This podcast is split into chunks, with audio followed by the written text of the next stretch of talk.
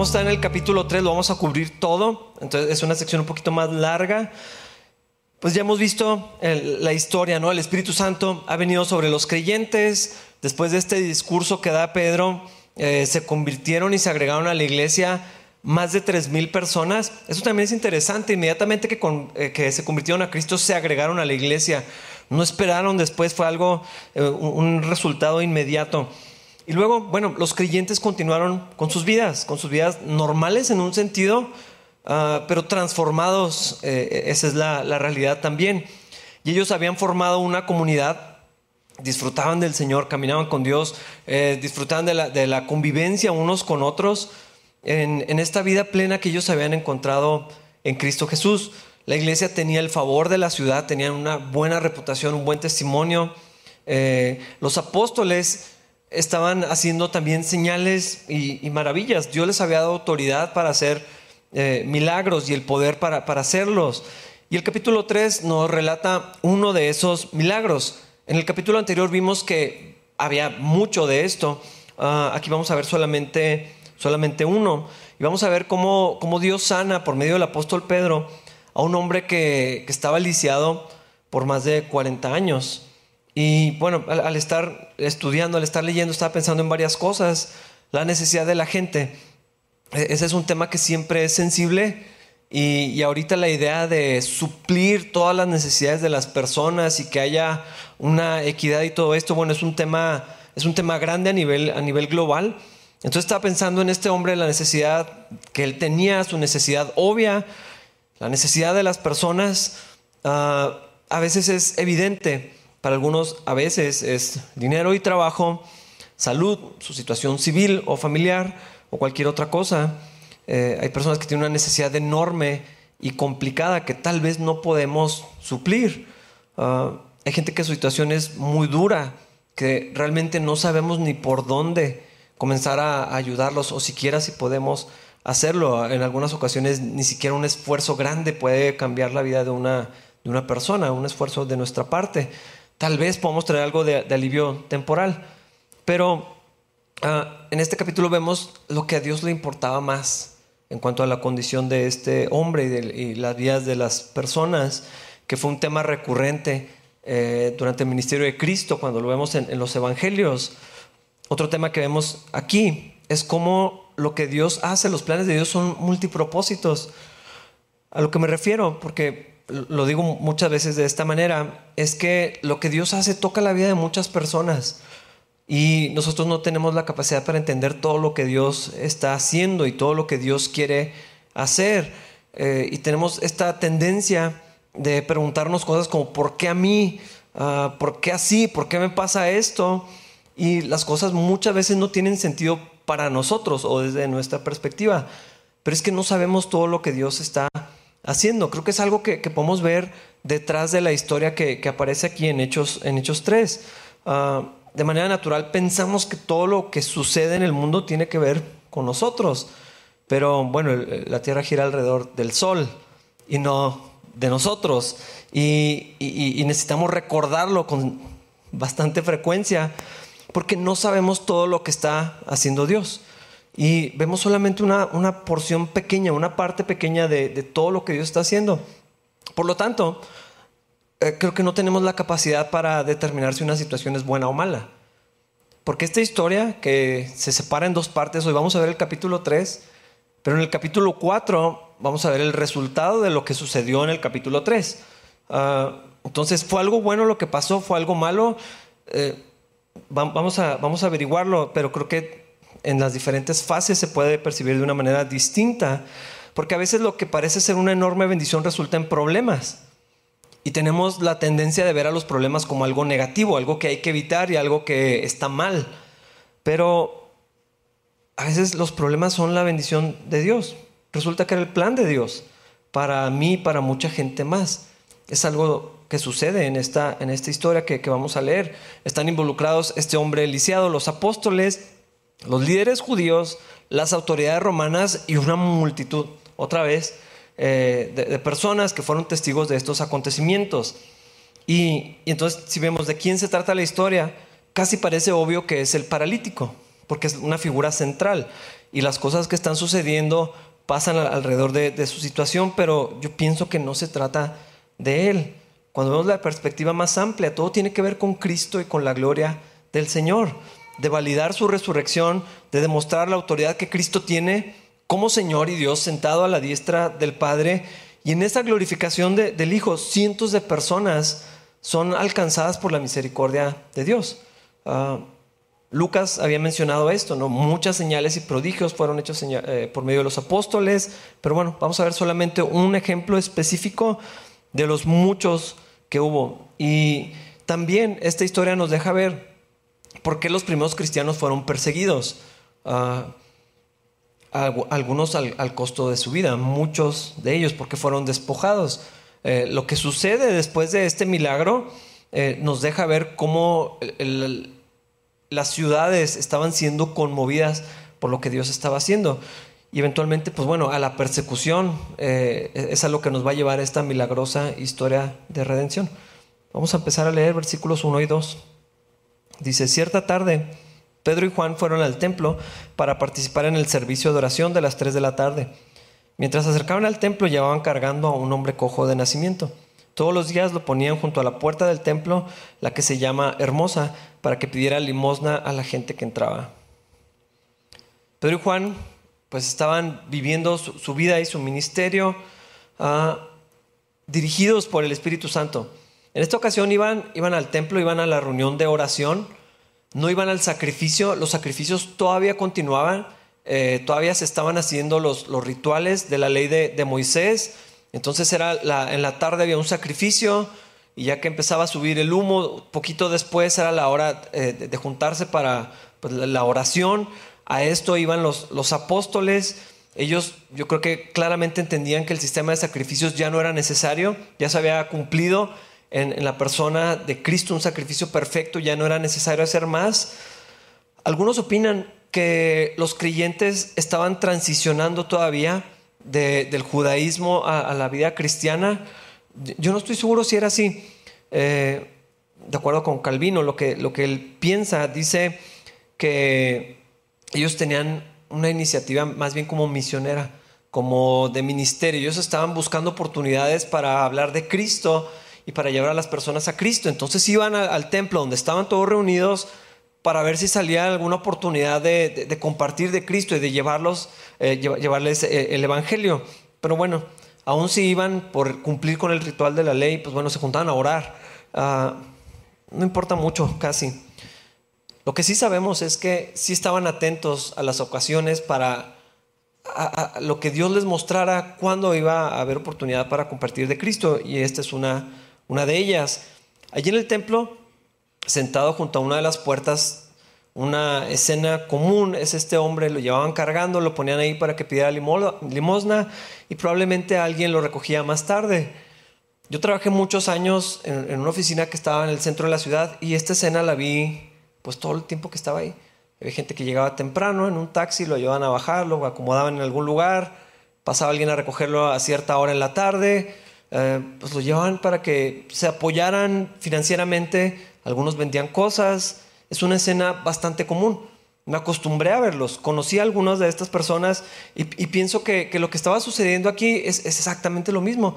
40 años, eh, no sé cuántos de esos 40 estaba ahí pidiendo, pero probablemente la gente lo conocía, sabían de su condición, tal vez estaban habituados a darle algunas monedas, y una persona en esta condición no había mucho que pudiera hacer para sostenerse, menos en este tiempo de, los judíos. O sea, el recurso era, me muero o, pido una limosna. Pues él nada más quería ser ayudado ahí en la condición en la que estaba. Él no estaba esperando que pasara algo más grande. Pero Dios sí tenía algo mejor en su mente.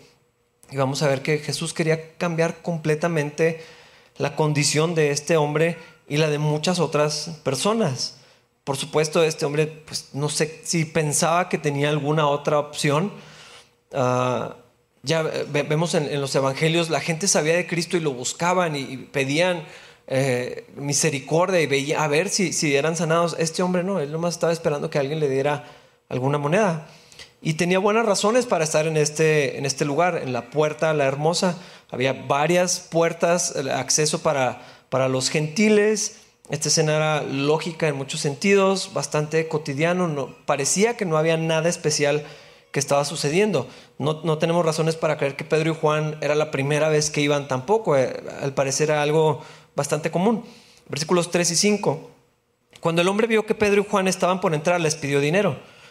Pedro y Juan lo miraron fijamente y Pedro le dijo, míranos. El hombre lisiado los miró ansiosamente esperando recibir un poco de dinero. Pues todo el tiempo estamos eh, acostumbrados a encontrarnos gente que está pidiendo dinero. Si tú vas por Ortiz Mena, casi en cada semáforo vas a encontrar muchas personas pidiendo dinero. Y de una manera general, eh, es como más fácil no pensar y dar unas monedas para deshacernos de una persona que nos parece un problema. Ah, los apóstoles no hicieron esto. Vieron ocasión, hoy vieron una ocasión. Yo pienso que el Espíritu los estaba dirigiendo en esta ocasión. Ah, y, sobre todo, si, tú ves a alguien dar una limosna, pues por lo general hay un botecito, un sombrero, una gorra o algún recipiente la gente ni siquiera voltea. O sea, no hay contacto visual. Pero aquí los, eh, lo, miran a, los ojos y dicen, míranos. Ah, cuando vieron a, este hombre con tanta atención, lo más probable es que despertó expectativa. Pues algo me van a dar. Y algo, algo bueno. O sea, si me fueran a dar una moneda, pues nomás la echan como todas las demás personas. Ah, ¿Quién sabe qué se ha haber imaginado cuando, cuando pasó esto? O sea, míranos y, los voltea a ver, ¿no? Ah, lo que me gusta es que los planes de Dios siempre son mejores que los nuestros. Él estaba esperando monedas. Como, como estaba pasando algo poquito fuera de lo común, tal vez muchas monedas, algún regalo especial, alguna invitación, no, sabemos. Pero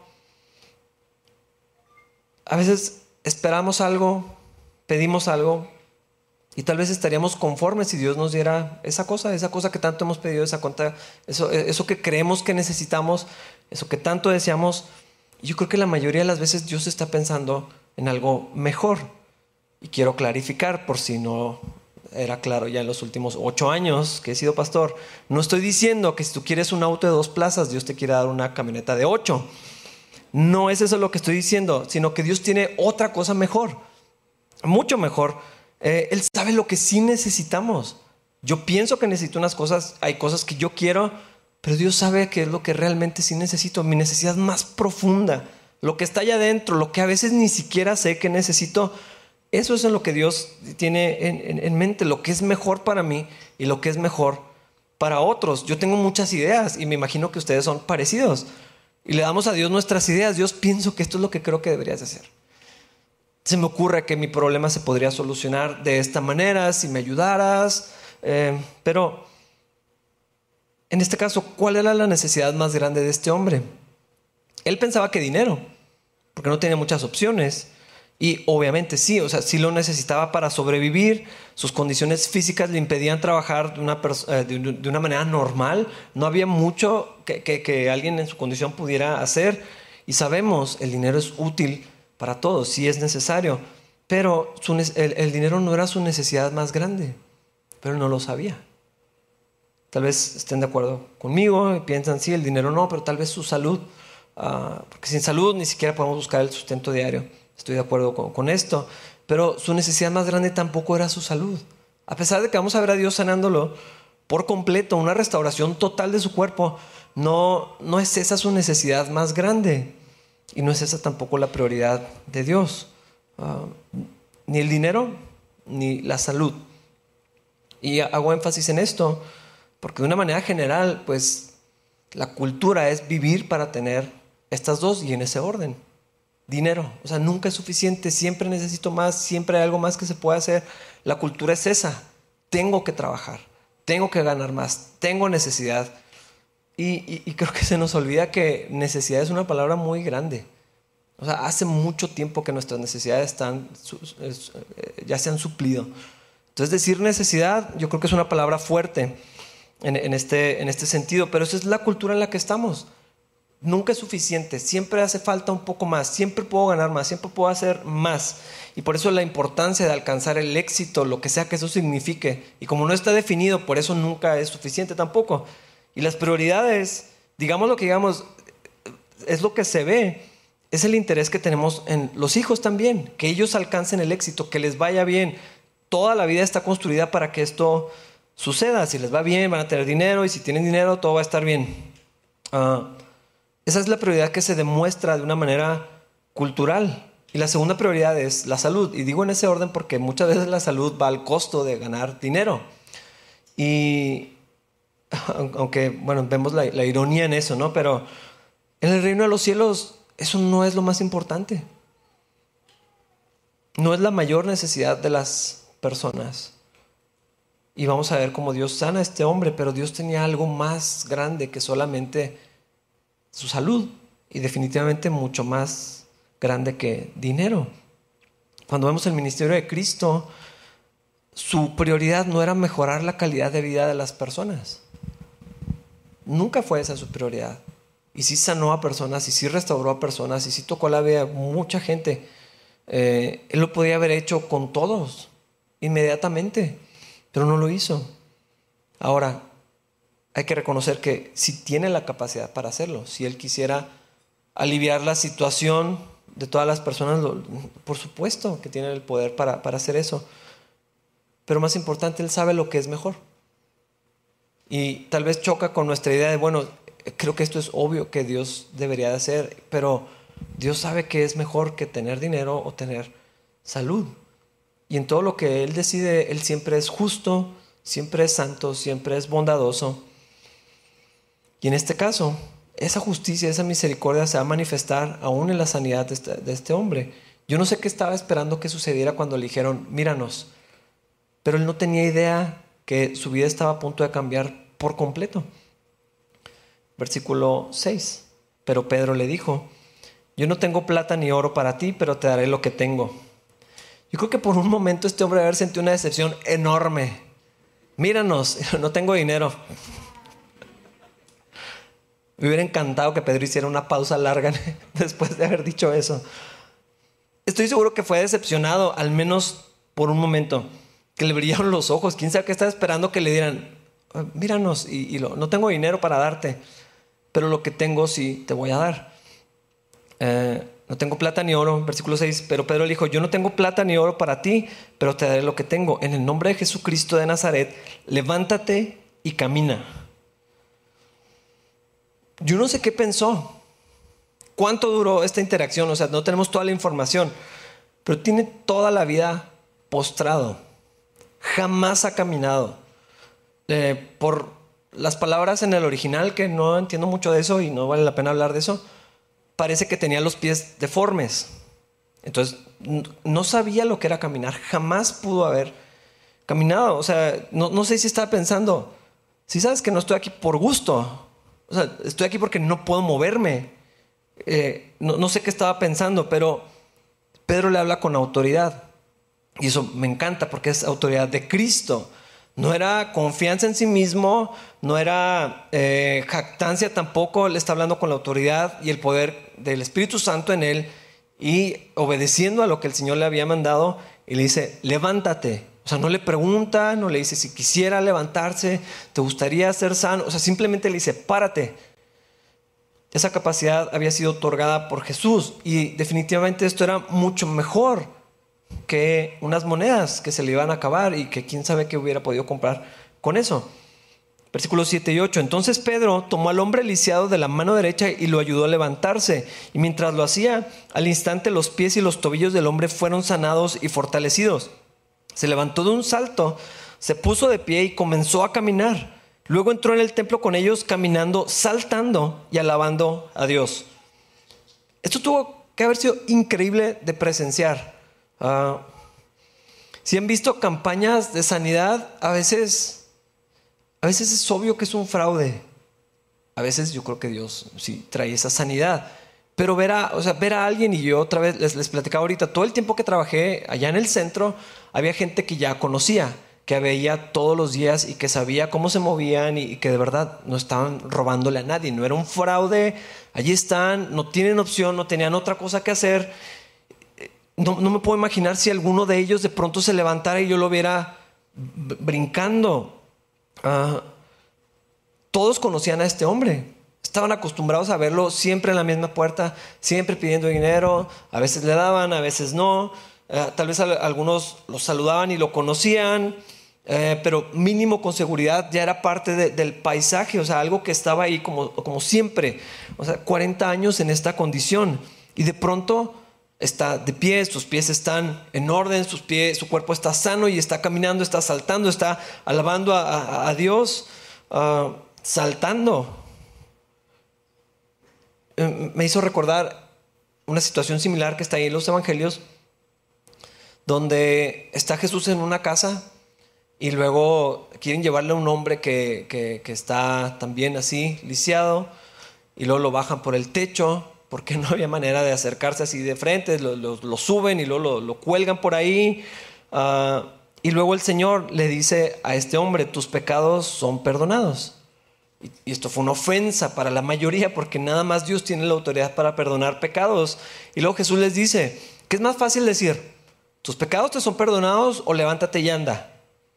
porque las palabras son fáciles de, usar, pero les voy a demostrar que el Hijo del Hombre tiene autoridad para perdonar pecados al decirle a este hombre que se levante y camine. Y luego va, voltea con el paralítico y le dice, ponte de pie, toma tu camilla y vete a tu casa. Y ante los ojos así atónitos de la multitud, eso fue exactamente lo que sucedió. En esta ocasión, Pedro no tenía la autoridad para perdonar los pecados, pero la, autoridad y el poder de Cristo para sanar al hombre, para darle la instrucción y levantarlo y, que en ese momento él fuera sano, bueno, es algo que, Dios estaba haciendo en este momento, pero estaba también avalando, porque le dice, voy a regresar un, poquito, ah, en el nombre de Jesucristo. Pedro no está hablando de su capacidad. Y esta es una enorme diferencia con ciertos movimientos que tienen que ver con esto. Aquí él no se está promoviendo, no es su autoridad, no es su poder, no es su capacidad, y luego ahorita lo va a explicar. Y el mismo Cristo que tiene autoridad para perdonar pecados y para levantar ah, a los muertos y para sanar a los leprosos y levantar a los paralíticos y darle vista a los ciegos, en el nombre de esa misma persona, en el nombre de Jesucristo, es que Pedro está diciéndole a, este paralítico que se ponga de pie y lo, ayuda a levantarse y entonces empieza a, caminar. Es que es la misma persona de Cristo, es el mismo espíritu, es el mismo poder. Pedro y los apóstoles y los primeros cristianos estaban unidos a Cristo, tanto como nosotros ahora estamos unidos a Cristo. No es otro poder, no es otra capacidad, no es otro espíritu, es exactamente lo mismo. El mismo poder que operó en ese momento es el mismo poder que por la obra del Espíritu Santo ha, obrado en nuestras vidas. Es, importante ver, esto, no es algo que sucedió alguna vez, pero sino que lo que Dios hizo, esa misma capacidad sigue obrando en nosotros. Es lo que sigue trayendo restauración a las vidas y sanidad a las personas cuando Dios lo hace, restauración en las familias, en las parejas, que gente pase de muerte a vida, es exactamente el mismo poder. Un corazón transformado por completo es exactamente el mismo poder, el mismo espíritu que obró para sanar a este hombre que está operando en nosotros. Versículos 9 al 11.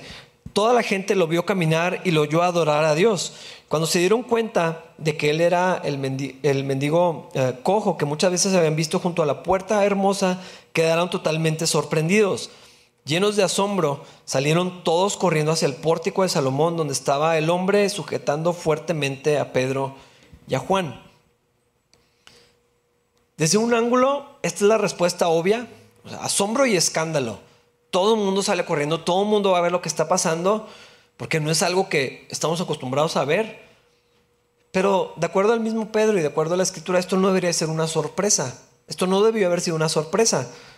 Isaías 35, versículos 5 y 6. Cuando Él venga, abrirá los ojos de los ciegos y destapará los oídos de los sordos. El cojo saltará como un ciervo y los que no pueden hablar cantarán de alegría. Brotarán manantiales en el desierto y corrientes regarán la tierra baldía. Este pasaje se está cumpliendo en Cristo, por supuesto, en su venida, pero la obra de Jesús seguía vigente. O sea, Pedro está hablando en el nombre de Cristo. Esto es para recordarles, Jesús está vivo. O sea, no es algo que sucedió, no era un profeta, Cristo está vivo. Y por medio de la iglesia eh, seguía vigente la obra de, Jesucristo. Ahora se extendió por medio de los apóstoles y de los, de los primeros cristianos.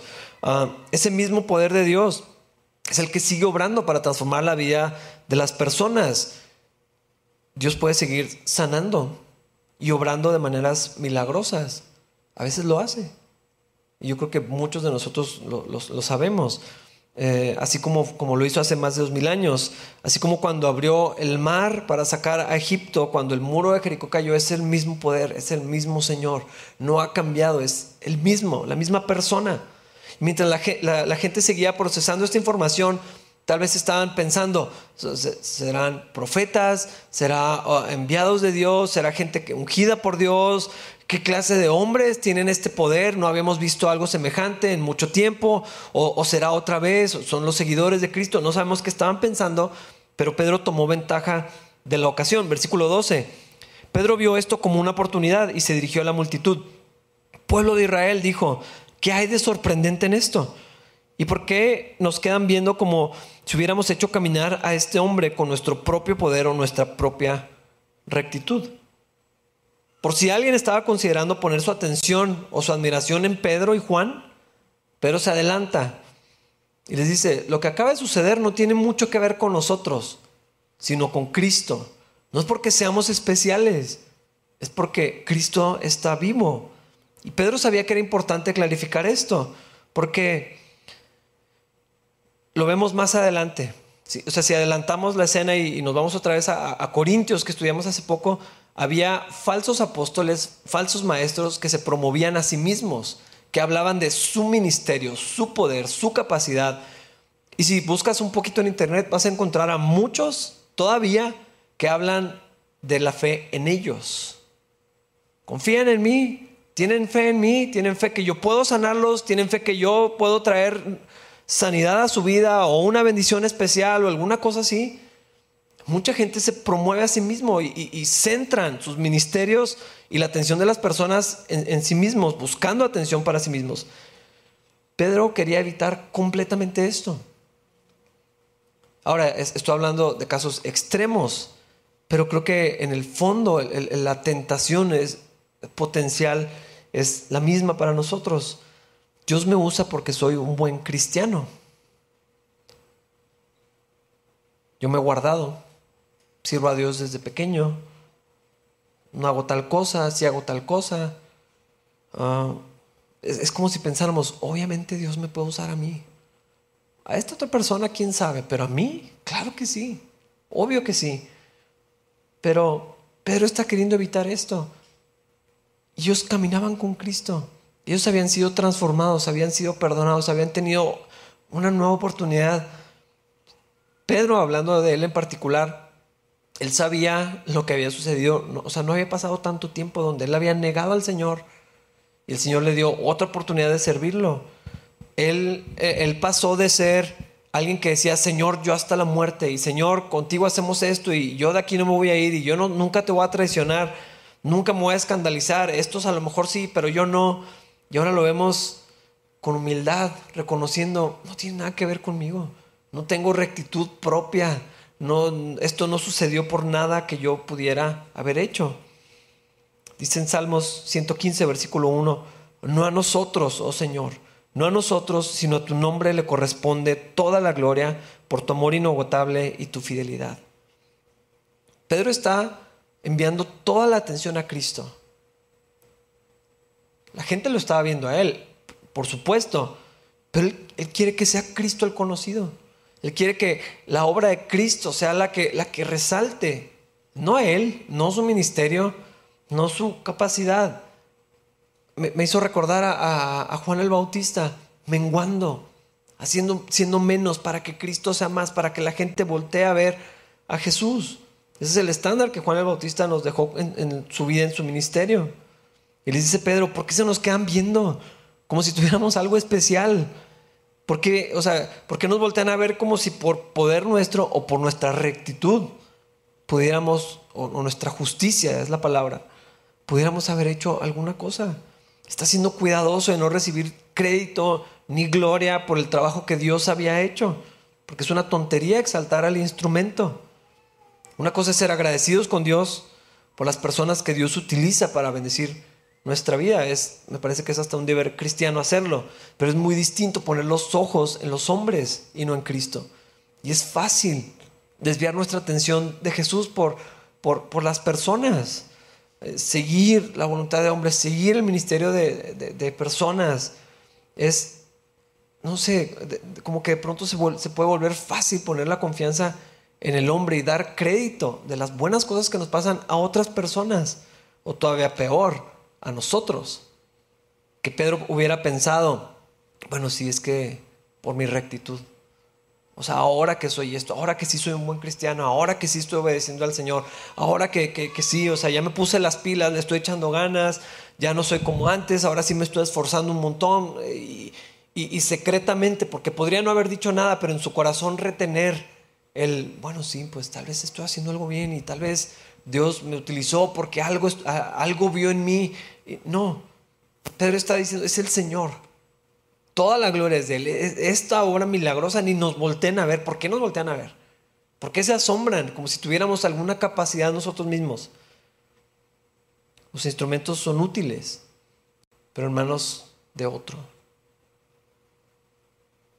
En este caso, de Cristo. Y si el, Señor tiene a bien utilizarnos, Espero que estemos listos y dispuestos para lo que Él quiera hacer, pero también para darle todo el crédito, toda la honra, todo el reconocimiento al Señor, porque la gloria le pertenece a Él. Hay que ser cuidadosos de no atravesarnos en el reflector, salir en la foto cuando el que tiene que verse es Jesús. Es lo que está haciendo Pedro aquí. Versículo 13. Pues Él es el Dios de Abraham, de Isaac y de Jacob, el Dios de todos nuestros antepasados quien dio gloria a su siervo Jesús al hacer este milagro. Es el mismo Jesús a quien ustedes rechazaron y entregaron a Pilato, a pesar de que Pilato había decidido ponerlo en libertad. Esto es lo que mencionaba yo ahorita. No es un nuevo Dios, es el mismo Dios de siempre. No es otro poder, no es un nuevo poder. Y es el punto que Pedro quiere hacer. El mismo Dios que creó el universo, el que trajo el diluvio y salvó a Noé, el que entregó la ley y se manifestó de manera gloriosa en el monte, el que libertó a, Israel de, de Egipto, el que se manifestó con gloria y con poder cientos de veces. Es el mismo Dios que se encarnó en la persona de Jesús. Es el mismo. Las escrituras tienen muchos pasajes que hacen referencia al Mesías como el siervo del Señor, Isaías 53 y otros, muchos más que, demuestran así, donde se habla del siervo del Señor. Y Pedro está diciendo, el siervo del Señor que ustedes conocen en las escrituras, que han leído, que han memorizado, que recitan cada vez que nos reunimos, es Cristo. Y busca oportunidad y utiliza la oportunidad para presentarles a Jesús y los encuentra donde están. Hace referencia a los conceptos, a los pasajes de la ley que ellos bastante bien conocen, de los profetas, y, él sabía el, valor de encontrar donde la gente estuviera, donde había ocasión para allí hablarles, ver la necesidad, ver la oportunidad y eso es lo que está haciendo. Y, creo que lo, importante de esto es porque a veces queremos como repetir una fórmula, lo que Dios usó con una persona, cuando lo tratamos de, de replicar no funciona. Y no sé si lo han visto, es que Dios hace cosas diferentes. En cada ocasión tenemos que escuchar lo que Dios tiene que decir. Hace mucho ah, me invitaron a compartir una reunión de, hombres en otra iglesia. Y yo tenía un mensaje que ya había utilizado. Y dije, ah, puedo, utilizar esto para hablar a los hermanos. Me fue bien mal. Y, que Dios, Dios me, corrigió en eso. Y pues que tenía que haber orado. Tenía que haberle preguntado qué necesitaban ellos. En vez de asumir que algo que ya había sido útil Dios podía hablar exactamente igual a, otras personas. Fue un error mío. Y Pedro eh, está atento a lo que Dios está diciendo, a lo que Dios quiere hacer. Y, vamos a ver en, el libro de los Hechos, es, lo mismo. ¿qué es lo que Dios quiere hacer ahora? ¿Qué es lo que tengo que decir hoy? Eh, es cierto que hay técnicas y podemos eh, instruir o enseñar a la gente con ciertas cosas, pero son meramente herramientas. Cuando queremos llegar y decir, bueno, así es como Dios va a hablar, y esto es lo que tengo que decir, me lo memorizo y me aprendo los pasos, y no, no funciona así. La vida cristiana es diferente eh, en este sentido, y, y vemos en todo el libro de los Hechos lo que Dios quería hacer ahora. Ahora sí van, ahora no van, ahora dices esto, ahora no dices esto. Eh, atentos, bueno, ¿qué es lo que la gente necesita? Sensibles a lo que estaba sucediendo. Y creo que eso es lo que estaba pasando, porque andaban en el Espíritu. Esa es la vida en el Espíritu. Pero los encuentra exactamente donde sabía que tenía que decirles. Pedro continúa, versículos 14 y 15. Ustedes rechazaron a ese santo y justo y en su lugar exigieron que soltaran a un asesino. Ustedes mataron al autor de la vida, pero Dios lo levantó de los muertos y nosotros somos testigos de ese hecho. Ellos conocían estos conceptos, santo y justo, ¿quién es? Pues Dios nada más. Por eso se escandalizaban de las palabras de Cristo, porque se estaba haciendo igual a Dios. En todo el Evangelio de Juan vemos cómo él una y otra vez está haciendo referencia al Padre y se presenta a sí mismo como, como Dios. Ah, santo y justo es Dios, pero, pero les dice Cristo, a ese santo, a ese justo, a ese siervo, ellos sabían lo que estaba diciendo. Cuando utilizaba estas palabras, ellos sabían que estaba hablando de Dios mismo. Y está haciendo referencia a Jesús y dice, ustedes mataron al autor de la vida, al príncipe de la vida, al, dueño de la vida, y como haciendo este contraste, ¿no? Y, Dios lo levantó de entre los muertos, porque la vida está en Cristo. Eso es lo que les quiere decir. Ustedes lo crucificaron, pero no pueden matar al, al autor de la vida para siempre, porque Él se levantó, Dios lo levantó de los muertos y los empieza a confrontar con, con esta idea de lo asesinaron, pero también la resurrección de, Cristo. Y este es el corazón en, en la iglesia primitiva, en el mensaje del Evangelio. Tenemos esperanza de vida porque Cristo resucitó. Si Cristo no ha resucitado, entonces todavía estamos en nuestros pecados. Y por lo tanto estamos en una condición desesperada y los que se murieron, pues ya no hay nada más para ellos. Dice Pablo, de todos los hombres seríamos los más miserables si Cristo no hubiera resucitado. Pero la resurrección de Cristo es el fundamento, es el poder del Evangelio en el Nuevo Testamento. Y una y otra vez es de lo que están hablando los apóstoles. Y esto era chocante para muchos de los judíos, la resurrección de Cristo. Pero hermanos, nuestra esperanza presente y futura se basa en el hecho de que Jesús resucitó. Ellos no dejaban de hablar de que Jesús estaba vivo. Primera de Pedro, una carta que escribió más adelante el apóstol, versículos 3 y 4 dice, que toda la alabanza sea para Dios, el Padre de nuestro Señor Jesucristo. Es por, por, su gran misericordia que hemos nacido de nuevo, porque Dios levantó a Jesucristo de los muertos. O sea, tenemos vida porque Cristo está vivo. Si Cristo no, no, no, no está vivo, entonces no tenemos vida. Suena obvio, pero eso es lo que está diciendo Pedro. Como Cristo resucitó, nosotros tenemos otra vida. Estamos vivos juntamente con Él. Continuando, dice, ahora vivimos con gran expectación y tenemos una herencia que no tiene precio, una herencia que está reservada en el cielo para ustedes, pura y sin mancha, que no puede cambiar ni deteriorarse, porque Cristo está vivo. Este es el centro de todo lo que ellos predicaban. Jesús está vivo y como Él está vivo tenemos vida. Y tenemos no nada más vida aquí, sino vida eterna. O no nada más vida eterna, sino una vida abundante aquí. Las dos. Este es el corazón del mensaje del Evangelio y no podemos quitar este elemento. Eso es lo triste de la imagen de Jesús en el crucifijo. Porque no está ahí. Y no nada más lo bajaron de la cruz. No está ni en la tumba, Él está vivo. Si quitamos la resurrección no tenemos evangelio. No hay poder en el evangelio, no hay poder en la vida cristiana. Y Pedro, pues este es como su tema favorito, ¿no? Dios resucitó a Jesús de los muertos. Jesús está vivo, yo lo vi. Somos testigos. Platicamos con Él, lo escuchamos y lo vimos ascender al cielo. Sabemos exactamente dónde está y lo estamos esperando porque va a volver. Este es el tema que los discípulos una y otra vez estaban eh, compartiendo. Pablo dice, aliéntense unos a otros con estas palabras. Jesús viene porque está vivo. No puede venir alguien que está muerto. Cristo vuelve porque Él está vivo, está sentado a la diestra del Padre, está reinando ahora mismo. Esto es, lo que no podían evitar estar compartiendo una y otra vez. Continuando, versículo 16, ahí en Hechos 3. Por la fe en el nombre de Jesús, este hombre fue sanado. Y ustedes saben que él antes era un lisiado. La fe en el nombre de Jesús lo ha sanado delante de sus propios ojos.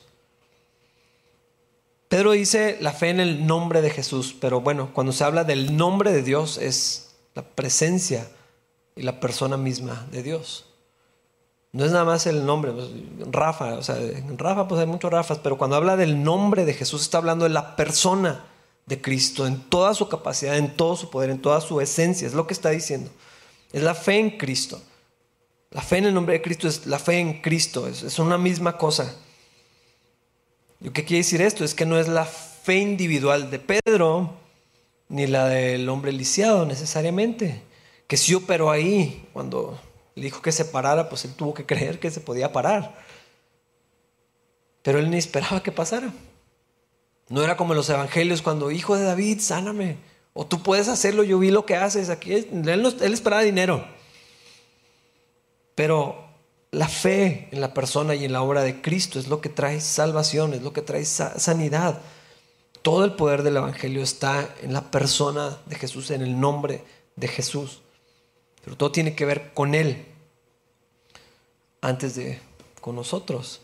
La fe no es una obra, no es una justicia personal, no podemos jactarnos siquiera de tener fe. Es confiar en, Cristo, en lo que Él hizo, en lo que Él dice, en quién es Él. Y el poder de Cristo es el que sanó a este hombre. Y está siendo invitados a creer en Jesús. Esa es la invitación. De eso se trataba todo esto. No era para mejorarle la vida al hombre, que sí pasó. Pero la idea es que cientos de personas fueran tocadas y fueran invitadas para poner su confianza en Jesucristo. Y es lo que les dice, versículos 17 al 19.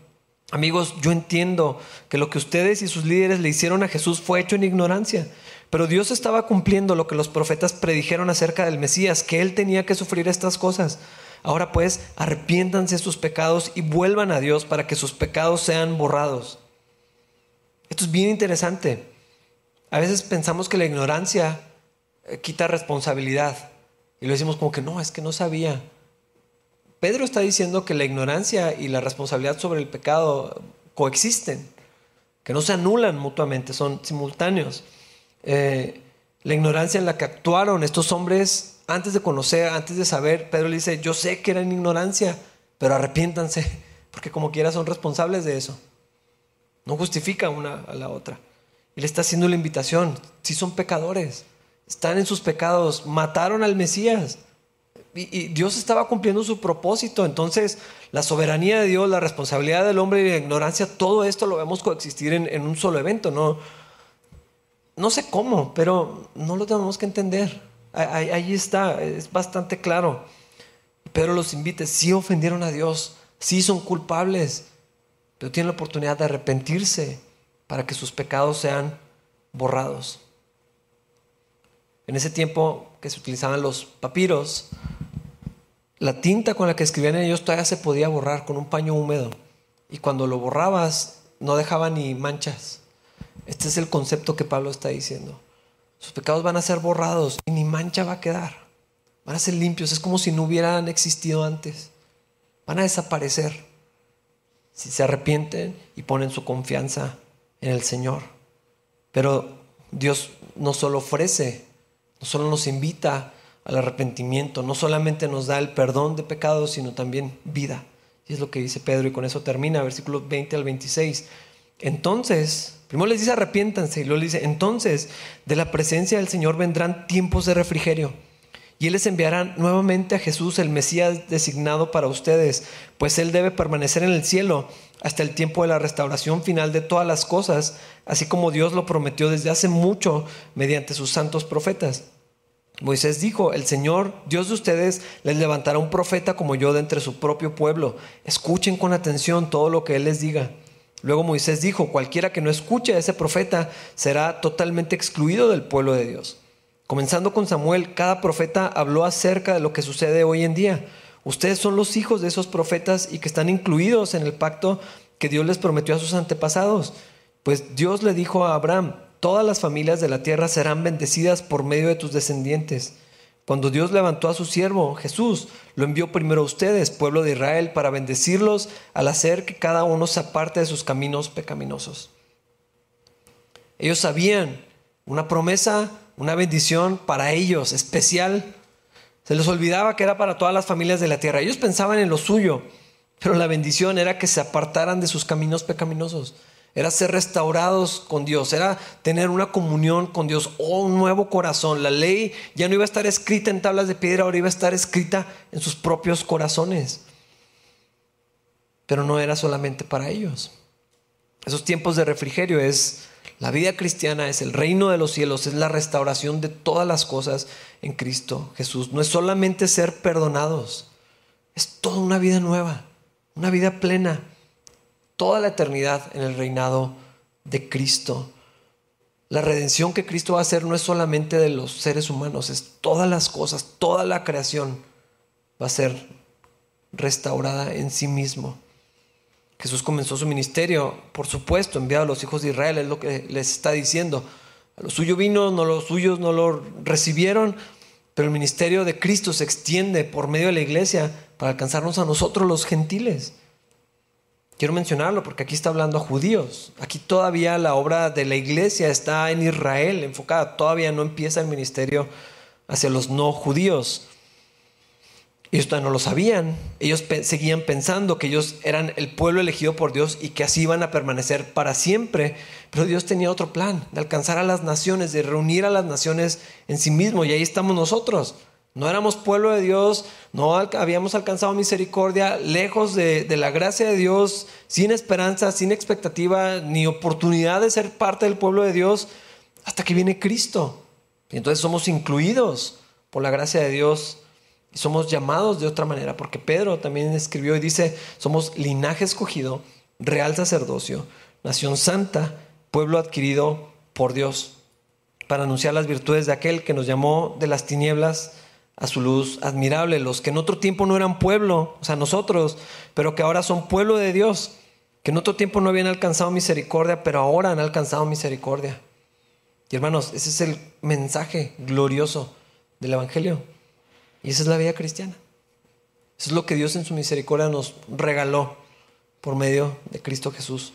Y Pedro los está animando, vengan, arrepiéntanse y disfruten de lo que Dios tiene para ustedes. Él está compartiendo lo que él había encontrado, lo más valioso que tenía. Quería que otros lo conocieran y bueno, pues también es la tarea de todos nosotros. Yo confío que Dios nos dé oportunidades para extender este mensaje y en lo que sucede, que hermanos también podamos ver la riqueza, la bendición que Dios nos ha dado a nosotros en Cristo Jesús. Vamos a ponernos de pie para orar. Señor, gracias por tu misericordia, gracias por Cristo, gracias por la salvación, gracias por la vida eterna, gracias por la vida plena que tenemos, gracias por los tiempos de refrigerio que nos has dado, Señor, a los que hemos venido en Cristo Jesús y hemos puesto nuestra confianza en Él. Gracias por abrir ese camino, Señor, para conocerte, para disfrutar de ti para siempre, Señor, para vivir para tu gloria, Señor. Yo te pido, Dios, otra vez, que abras los ojos de todos nosotros para que nunca dejemos de ver esto, nunca dejemos de asombrarnos de esto, Señor. De alabarte por esto, de vivir agradecidos por lo que tú has hecho en nuestras vidas, Dios. Que sea tan grande, tan valioso, Dios, que así como vemos a los apóstoles, no podamos callarnos, no podamos evitar hablar de lo que hemos encontrado en ti, Señor. Sigue obrando, Dios, toda la semana en nuestras vidas. Sigue hablándonos, Señor, de acuerdo a tu plan a tu voluntad. Te lo pedimos en Cristo Jesús. Amén.